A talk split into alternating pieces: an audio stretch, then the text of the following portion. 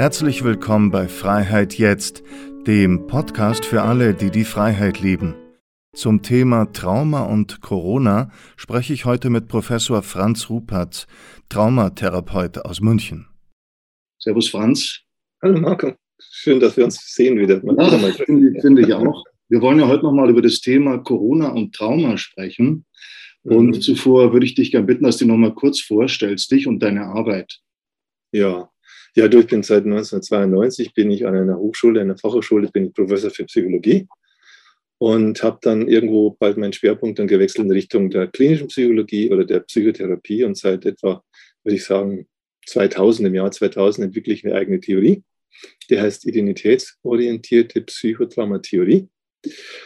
Und die habe ich jetzt äh, mit einer Methode auch versehen, die Anliegenmethode, die Resonanztechnik wird hier auch angewendet.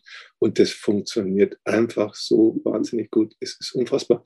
Ich würde fast sagen, ich kann heute jeden Menschen, der irgendein ungelöstes Trauma in sich trägt oder ungelöst, kann ich ihm raushelfen. Habe ich heute auch wieder gemacht. Ich habe heute einen Online-Workshop gemacht mit der äh, russischen Gruppe und die haben vier völlig für sie unlösbare innere Konflikte gehabt. Und wir haben sie alle aufgelöst. Alle.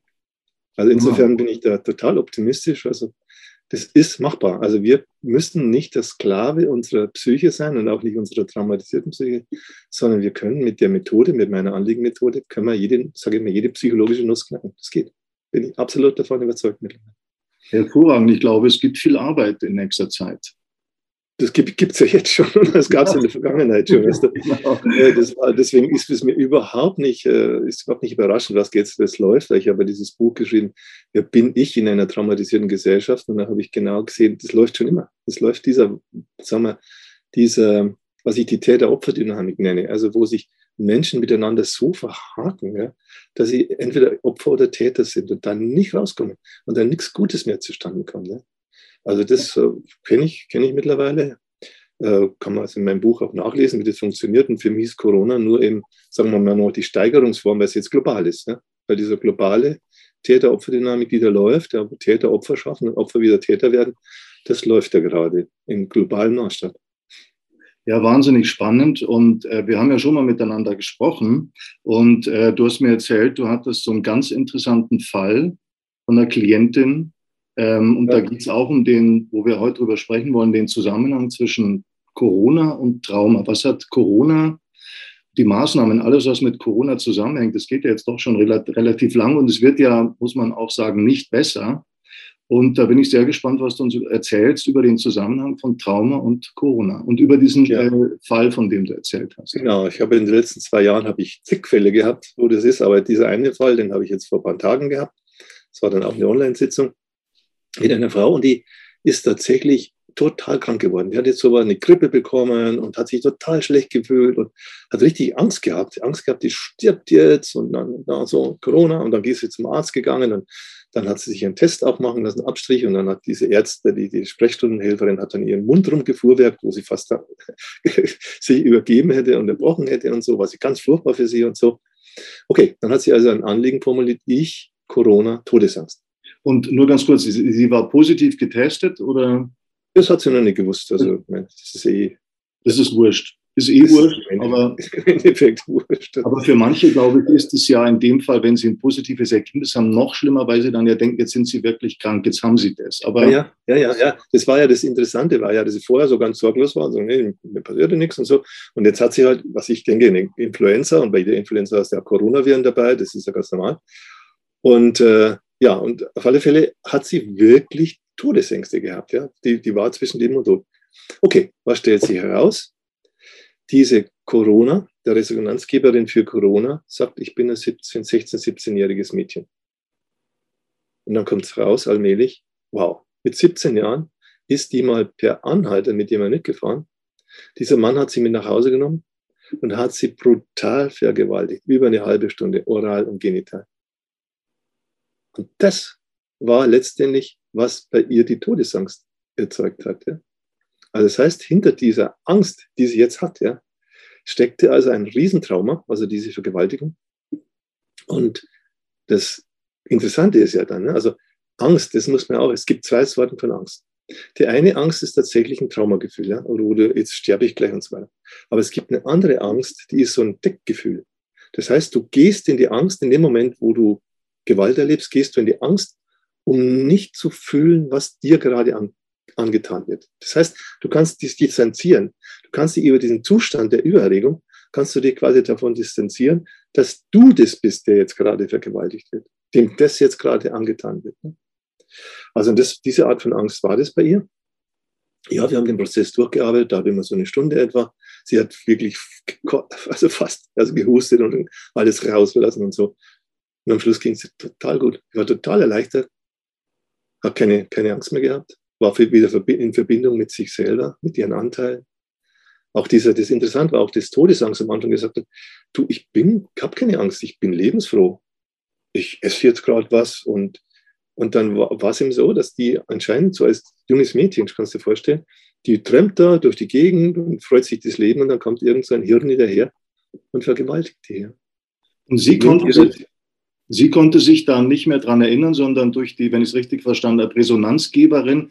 Das ist eine ja. andere Person, die dann mit ihr in Resonanz geht und Dinge fühlt, wahrnimmt, die die, die Person, die Klientin selber gar nicht wahrnimmt, kann man sagen. Bewusst nicht mehr im, im erinnert, ja, sondern nur so als, als Muster, als Erregungsmuster gespeichert hat in sich. Und über dieses Resonanzphänomen kommst du in die Klarheit über dich selber. Ne? Also das ist, was meine Methode ausmacht ich komme in eine emotionale Eigenresonanz. Und nur wenn du emotional, also wenn du ins Emotion kommst, kommst du wieder zu dir. Das heißt, verstehst du dich wieder, kapierst du wieder, wer du bist. Ja? Und dieses im Kopf sein ist ja die beste Methode, um nicht zu wissen, wer ich bin. Mhm. Um permanent alles durcheinander zu bringen. Ja? Also gar nicht, gar nicht zu sehen, was macht mir jetzt wirklich Angst? Wovor muss ich Angst haben? Und das ist für mich eben einer der, der zentralen Befunde meiner Forschungen diesbezüglich, dass diese inneren Ängste, die diese Menschen haben, von früher her, ja, dass diese innere Ängste, die sie, die, die, da sitzen sie drauf, kommen nicht dran auch und wollen teilweise auch nicht dran gehen. Ja. Und deswegen ist alles, was im Außen passiert, ist ein gutes, wie fast ein gutes Ventil. Ich übertrage jetzt, oder wie wir Psychologen sagen, ich projiziere nach außen. Ich projiziere jetzt meine Ängste, meine Todesängste, meine Verlassenheit, projiziere ich nach außen, ja, und dann scheint es so zu sein, als könnte ich mich jetzt davor schützen, ja, als könnte ich mich jetzt, indem ich irgendwie mit diesem Feind der Außen umgehe, als hätte ich jetzt eine Schutzmöglichkeit. De facto aber hast du in der damaligen Situation, als du in dieser Traumasituation warst, hast du keinen Schutz gehabt. Das heißt, ich war damals in einer Ohnmachtssituation und heute verwandle ich sie unbewusst in eine Machtsituation, in dem ich glaube, jetzt mit den ganzen Maßnahmen und dass ich mich schütze, dass ich mich, dass ich nicht mehr sterben muss, quasi. Ja. Aber, aber ich, ich versuche da etwas zu lösen, was da gar nicht ist, sondern es ist eigentlich da. Der Terror ist in dir. Also der Feind, der Feind für dich, ja. Also der psychische Anteil, der dich terrorisiert und der die Angst macht, das ist in dir selber. Der ist nicht da draußen. Der, der ist in dir. Deswegen, die Bombe ist in dir. Deswegen mhm. musst du die Bombe in dir entschärfen. Und wenn du das machst, und wir nennen das dann Post-Traumatic Growth, also wenn du das machst, das ist posttraumatische Wachstum, ja. Du kannst so was von an Persönlichkeit dazu gewinnen, ja? an, an, an Authentizität dazu gewinnen, an, an Selbstliebe dazu gewinnen, wenn du diesen Weg gehst. Also wenn du dich diesen dem Fall natürlich auch wieder dem Schmerz. Das ist ja schmerzhaft. Da werde ich da von so einem Idioten da, der, der mich da erstmal so, so, ja, ich nehme dich mit, bla bla bla, der mich nach Hause zerrt und dann die sagt, das war brutal. Diese, wie der Typ mit ihr umgegangen ist, war das brutalste. Und die, die hatte das quasi, wie man sagt, abgespalten, dissoziiert. Und ja. durch diese Aufstellung, die er da gemacht hat, ist es ist so eine Art Aufstellung, oder? Kann man schon sagen. Na, ich, ich nenne es Selbstbegegnung. Das ist, glaube ich, wichtig, dass man das abgrenzt. Mein, ich habe früher mit Aufstellungen angefangen, aber habe jetzt meine eigene Methode entwickelt und es gefällt mir viel besser zu sagen, ich stelle da nicht irgendwas auf, sondern ich begegne mir in, über mein Anliegen, ich, Todesangst Corona, begegne mir selbst. Also ich komme wieder, es ist wie wenn du in den Spiegel schaust, in deinen, den Spiegel deiner eigenen Psyche. Ja, das ist das, Der was Spiegel wir damit machen. Ist, ist eine andere Person.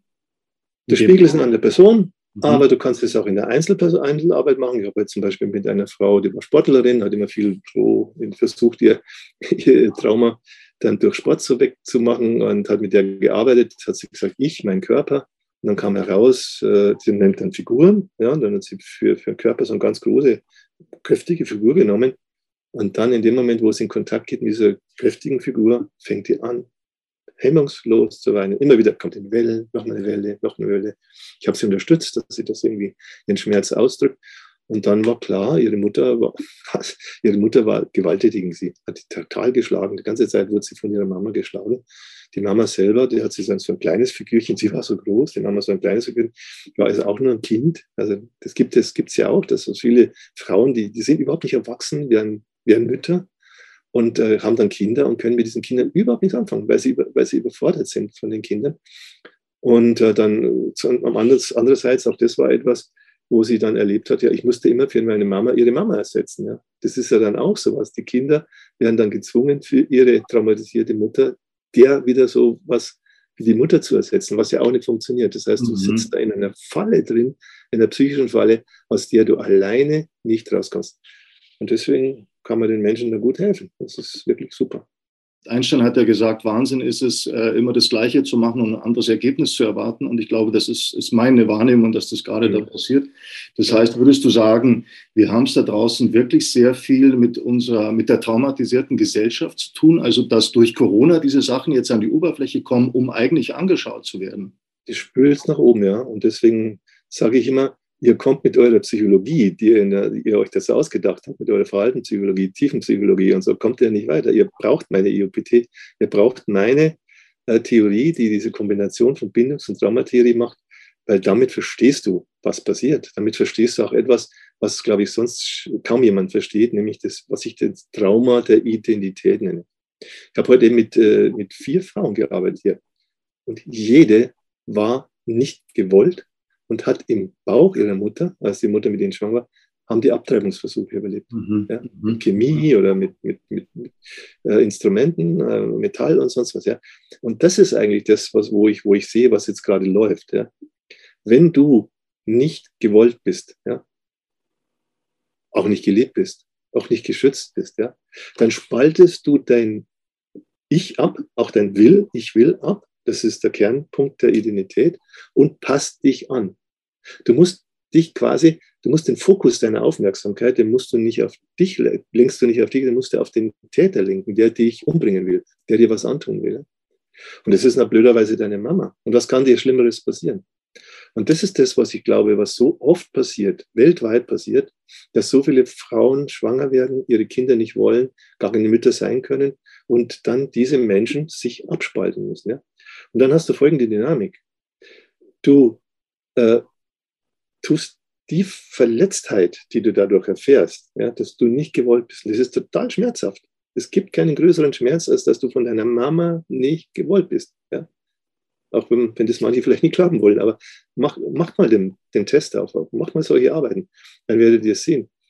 Und dann wirst du zum Täter. Du wirst zum Täter an dir selber und du wirst zum Mittäter. Also wenn andere dann ihren, ihr Wut, ihr Hass, ihre, ihre Verachtung auf, auf das Menschsein und so, wenn die das ausleben, ja, ihre Verzweiflung, ihre Hoffnungslosigkeit, also täterhaft ausleben, ja, und anderen das Lebensrecht bestreiten. Ja, das ist der Punkt.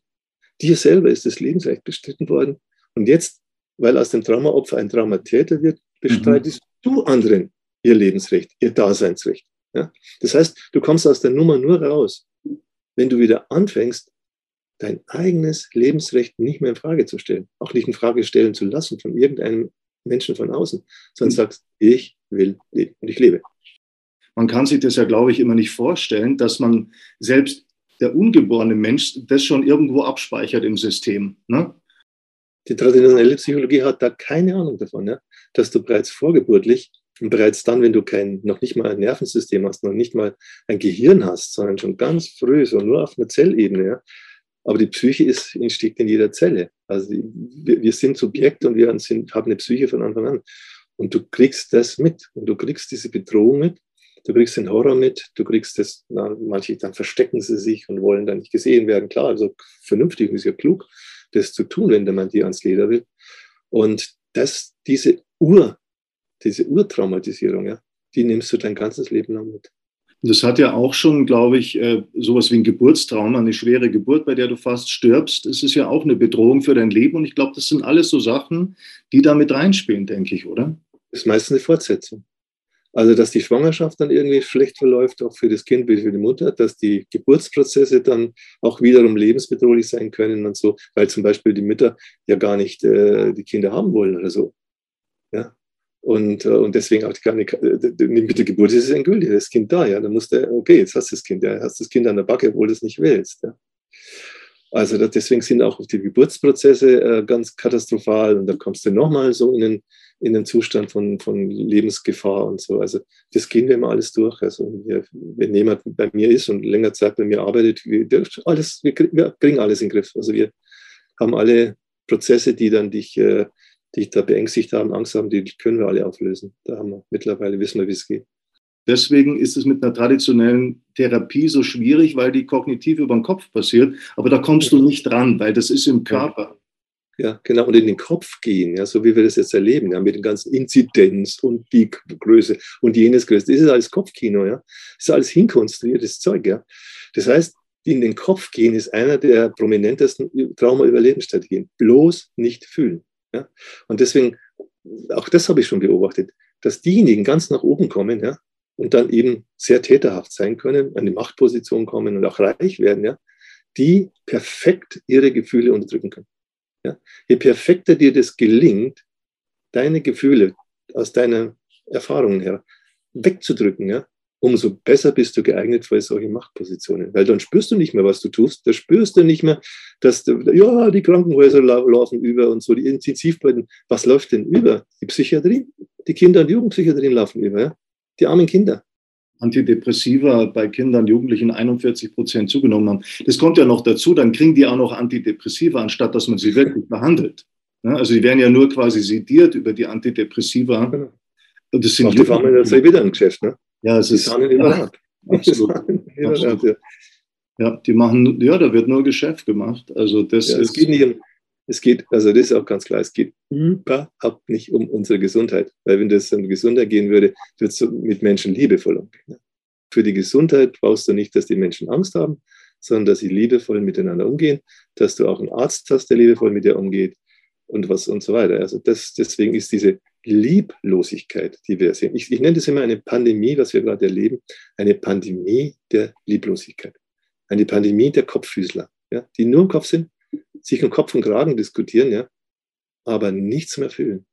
Man darf jetzt auch nicht den Fehler machen, dass man die ganzen Täter als Monster und Psychopathen und so. Ne? Natürlich verhalten die sich so brutal und tun Menschen so viel Schaden an sich. Ja, das ist, das ist wahr. Aber de facto ist auch in dem Herrn Lauterbach kleines Kind, das eigentlich sich nach Liebe sehnt.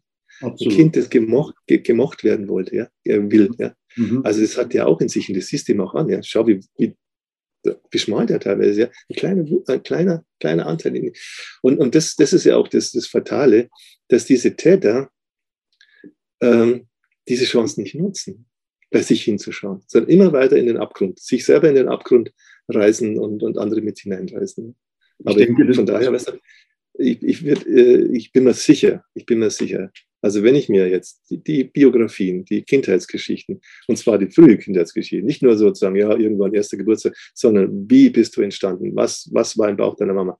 Wie war der Geburtsprozess? Wenn sich diese Leute, Wieler, Spahn, alles, ne, Merkel, Fauci, was auch, wenn die das, auch Gates, ja, wenn die das sich anschauen würden, ja, würden die eine 180-Grad-Wendung machen. Ja, das, deswegen biete ich es ja immer an. Ja, ich sage den Leuten, kommt zu mir. Ich biete es euch an. Ihr, ihr, könnt ein anderer Mensch werden. Ihr müsst nicht die ganze Zeit Traumatäter sein. Ihr müsst nicht die anderen Menschen quälen, so wie ihr selber gequält worden seid. Aber dazu braucht es halt, glaube ich, ich nenne es jetzt einfach mal eine Krankheitseinsicht, oder? Also, und die, glaube ich, oder, oder sagen wir mal, der, der Leidens, die müssen ja erstmal merken, dass es ihnen schlecht geht. Merken die schon, denen geht es auch schlecht. Also du darfst nicht glauben, dass den Leuten irgendwie den Wahnsinn da anzetteln, dass denen irgendwie gut geht und dass die glücklich sind. Geht nicht. Das funktioniert psychisch nicht. Das geht einfach nicht. Dann lege ich meine Hand ins Feuer. Aber die, die, die, die spalten halt ab und gehen in den Kopf. Und dadurch, dass sie dann nochmal hofiert werden, in Medien kommen und ja, ich bin wichtig. Also das ist ja auch etwas. Dieses Gieren nach Anerkennung. Dieses, ich bin nicht geliebt worden und jetzt denke ich, dadurch, dass ich in der Zeitung stehe, dadurch, dass ich irgendwie Präsident bin von das und jenen, der reichste Mann der Welt bin und so, dann denke ich, jetzt bin ich jemand. Jetzt muss aber meine Mama wirklich anerkennen, dass ich, dass sie mich will und dass sie mich mag. Also das Gieren nach Aufmerksamkeit, das Gieren nach Anerkennung ist auch eine dieser Überlebensstrategien. Wobei, du siehst ja dann, sobald die dann das nicht mehr kriegen, krachen sie ab zusammen. Auch wenn man das jetzt nicht äh, forcieren will, aber diese Spaltung gibt's ja. Jetzt einfach mal, im Moment ist es ja ungeimpft und geimpft. Der Mensch wird ja im Moment reduziert auf geimpft und ungeimpft. Und mhm. auch meine Wahrnehmung ist ja schon, dass die, die Ungeimpften und jetzt nicht, sagen wir mal, die, die Maßnahmenkritiker immer denken, gerne denken, sie haben die Weisheit mit Löffeln gefressen, genauso wie die andere Seite. Deswegen habe ich immer das Gefühl, bewegt sich da auch nichts. Aber ich denke, beide Seiten haben in dem Fall mit Trauma zu tun, oder? Weil beide. Seiten fühlen sich ja bedroht. Die einen jetzt mal ganz salopp gesagt von der Impfung und die anderen durch die Krankheit. Das ist beides. Wir sind total in so einem Traumasumpf drin, ja. Und auch die Leute, die jetzt dann zu Recht die und jene äh, Aufklärung machen, was ja auch stimmt, ne, die tun ja die ganzen Lügen durchaus aufzeigen die es da gibt, ne? vom PCR-Test bis, bis eben zu der Impfung und so weiter, Schutzimpfung sein soll. Das ist alles Lügen, alles Lügengebäude. Ja? Also das ist gut, dass es aufgedeckt wird, sachlich aufgedeckt, ist wunderbar. Nur die Psychologie dahinter durchschauen die allerwenigsten. Und das ist eigentlich, mhm. wäre für mich die Chance für uns Menschheit, auch global gesehen, ja, dass global gesehen wir endlich anfangen als Menschen, uns selbst zu erkennen und selbst zu verstehen. Das ist jetzt eine riesen Chance. Ja weil das alles hochspült. Ja? Weil die ganzen Traumatisierungen, auf denen wir drauf sitzen, das spült es jetzt hoch. Unsere mhm. ganzen Überlebensstrategien, mit denen wir uns so durchmogeln, ja, da mache ich Urlaub hier, da mache ich das, da habe ich einen Job, der gefällt mir zwar nicht, aber den mache ich halt bis zu meinem Lebensende, bis zur Rente und so. Oder eine Beziehung, ja. Ja, man kümmert sich nicht so richtig um, um wirklich um seine Beziehung und so. Bei mir jetzt, ja. Also ich stehe jetzt momentan auch vor dem Scherbenhaufen. Ne? Also meine Frau hat sich heimlich impfen lassen, ja. Und dann ich habe gedacht, ich spinne, ja. Nicht, Im Juni schon. Im Juni schon, ja. Mhm. Das hat mich dann sehr, sehr natürlich sehr pff, geschockt und so. Und dann habe ich aber gleich eine Arbeit gemacht, also ich, Impfung und meine Frau. Und habe dann einen drei-, vierjährigen in mir entdeckt und mit dem bin ich mittlerweile sowas von eng verbunden. Bin sowas bei mir und fühle mich mit mir so gut. Und für mich ist klar, ich werde keine, auch keine Paarbeziehung mehr eingehen, in der ich nicht meine gesunden Anteile, in meinen gesunden Anteilen bin. Ich werde keine Paarbeziehung mehr eingehen, wo ich die Überlebensstrategien, Trauma-Überlebensstrategien meines Partners bediene oder umgekehrt, ja, ich meinem Partner zumutet, er muss meine Überlebensstrategien bedienen. Also es hat mir so einen Schub jetzt auch gegeben in die Klarheit hinein. Es ist schmerzhaft, ich habe geheult ohne Ende, ja, in diesem Prozess. Auch weil ich es erfahren habe, da kam ein Riesenschwall Schmerz hoch, aber der Schmerz war ja auch schon früher da, der war auch schon in meiner Kindheit da, eben diese Enttäuschung, eben das Gleiche, was du dann von deiner Partnerin erlebst, das erlebst ja, hast du ja schon mit deiner Mama erlebt, ja? dass sie dich nicht sieht, dass sie dich nicht wahrnimmt, dass sie dich nicht ernst nimmt, dass sie sich nicht wirklich mit dir auseinandersetzt, sondern eben auch Abwehr geht und so. Eben auch aufgrund von Ängsten. Ich verstehe auch, meine Frau das dann macht, aufgrund ihrer eigenen Traumabiografie.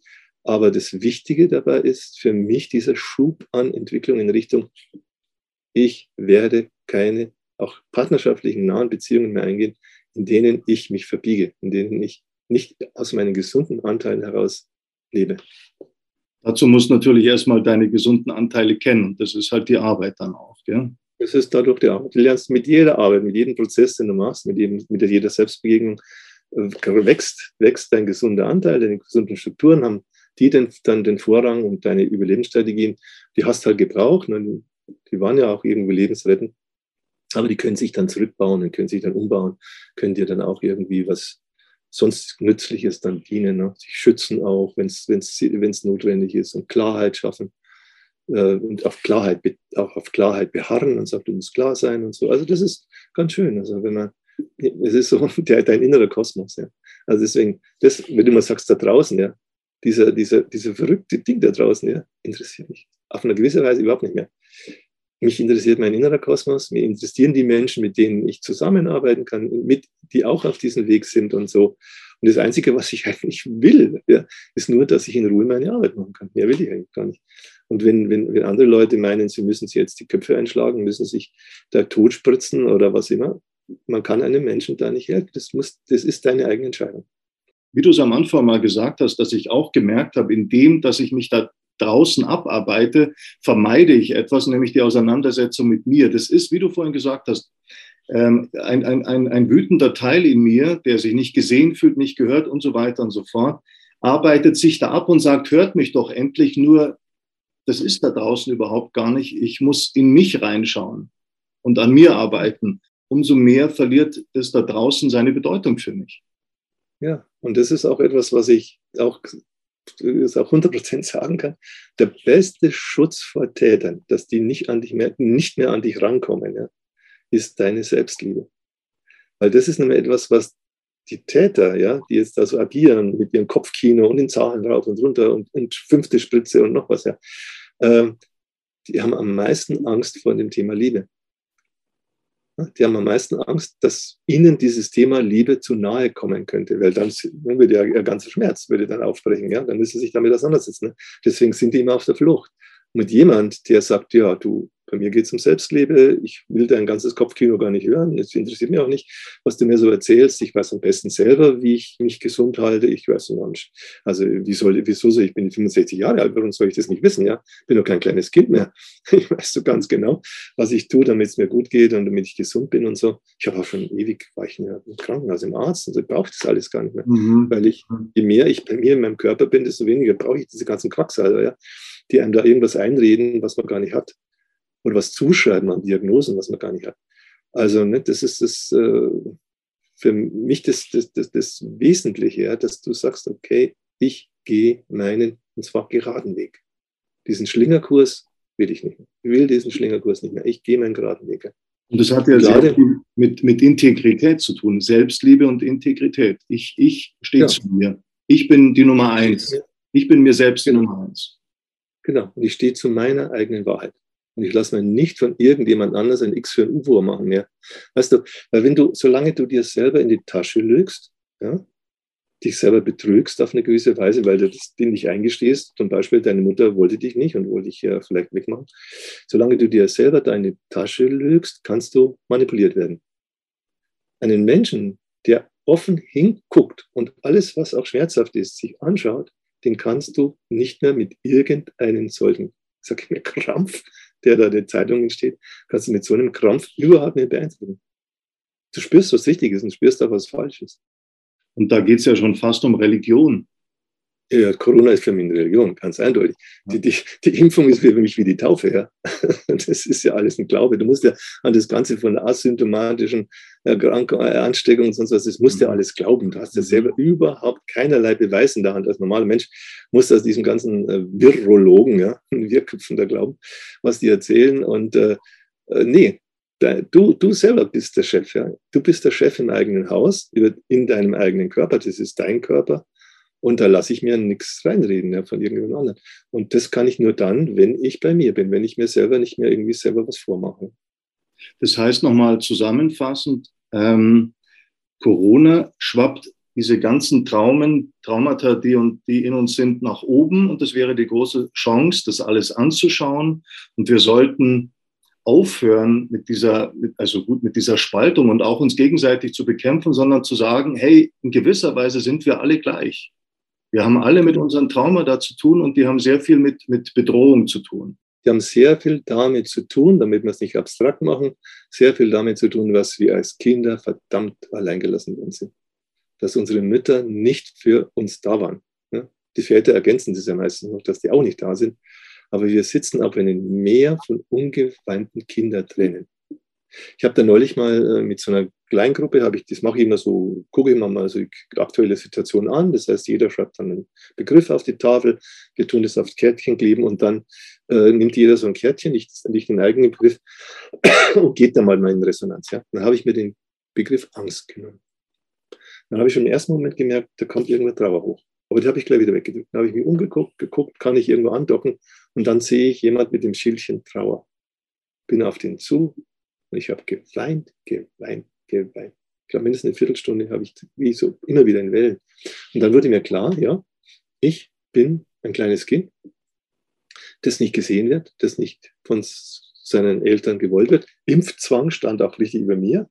So, und mRNA-Impfung stand daneben wie Papa und Mama. Ja, völlig eiskalt, völlig empathielos meinem Leid gegenüber.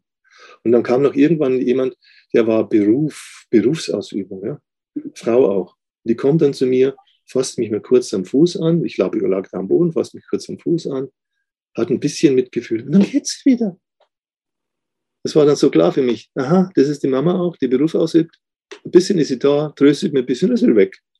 Keine Zeit für mich. Ja.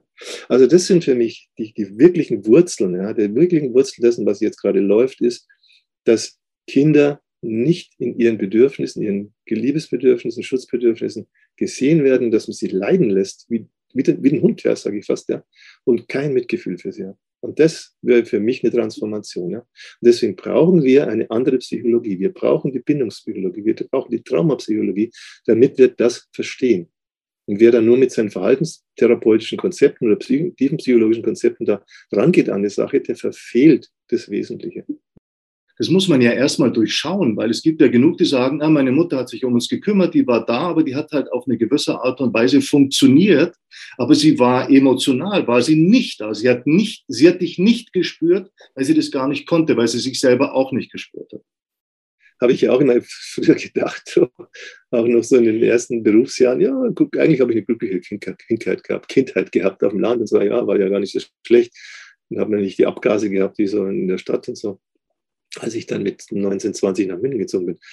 Aber war überhaupt nicht wahr. Überhaupt nicht wahr. Und das ist, das, das ist auch der Punkt, ja, das Trauma dich dazu bringt, dass du aus dem Kontakt mit der Realität, wie sie ist, gehst und dir dann irgendwelche Fantasiewelten erfindest. Ne? Überlebensstrategie. Überlebensstrategie, dein Beruf als Überlebensstrategie zum Beispiel ne? und dein Hobby als Überlebensstrategie. Bloß nicht um da nochmal ran zu müssen an diese frühe, den Schmerz der frühen Kindheit. Und Aber natürlich, was glaube ich noch ein ganz großes Thema ist, was hier jetzt nicht hinkert oder so, ist das Thema Beziehung halt. Was du auch gerade angeschnitten hast, dieses, dass ich mir jemand suche, der das dann für mich nachholen soll, der quasi mich nachbemuttern soll und der selber will ja das Gleiche von mir auch. Das heißt, es kann nicht funktionieren. Außer Sachen, die können nicht funktionieren. Vollkommen aus. Das ist, das ist das Wichtige jetzt auch in meiner Theorie. Ich kann ganz genau sagen mittlerweile, was funktioniert und was funktioniert garantiert nicht. Ja. Das weiß ich mittlerweile. Wenn ich mit jemand arbeite, weiß ich sofort, das funktioniert, das funktioniert nicht und versuche natürlich dahin auch zu, zu, zu leiten auch und begleiten für das, was dann Erfolg hat und was er funktioniert. Und du, du glaubst gar nicht, wie dramatisch oft. Das ist auch heute wieder. Ja, ich bringe mich um, ich bin ja verrückt, ich kann nicht mehr, wie soll ich da jeweils rauskommen? Und am Schluss hast du dieses strahlende Gesicht ja, vor dir. Und der Mensch ist, da blüht auf, wie eine, wie eine Blume blüht der plötzlich auf und so. Und wow, also das, das finde ich auch für mich, äh, muss ich ehrlich sagen, eine sehr befriedigende Tätigkeit. Das glaube ich. Ja, ja, du bist quasi ein Geburtshelfer. Damit ja. sie wirklich sie selber sind. Ja. Und deswegen, ja, würde ich zum Abschluss nochmal alle Leute, die jetzt gerade zuhören und die für sich das Gefühl haben, ah ja, irgendwie ist da bei mir schon auch was, wo ich das Gefühl habe, das hat vielleicht gar nicht so viel mit dem Außen, was da passiert, zu tun. Und das wäre jetzt ein guter Anlass, ähm, daran zu arbeiten, kann ich Ihnen nur empfehlen, dich anzurufen. Du hast ja auch eine Homepage.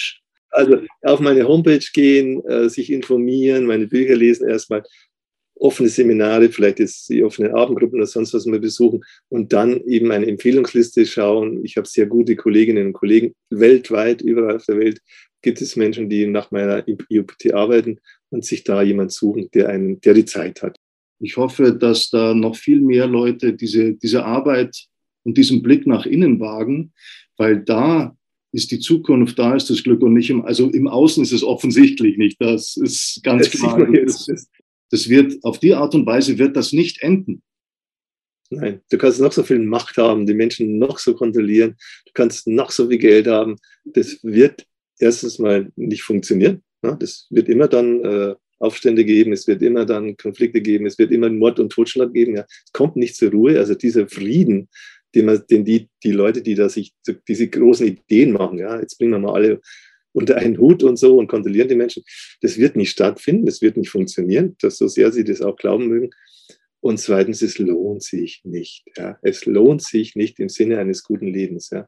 Das gute Leben sieht anders aus. Das gute Leben sieht so aus, dass du mit dir selber zufrieden bist. In diesem Sinne vielen Dank nochmal ja, und schönen Abend. Ja, auch. Bis bald auch, wieder. Markus. Ja. Ciao. Bis bald mal. Ja. Ciao. Ja, dann vielen Dank fürs Zuhören.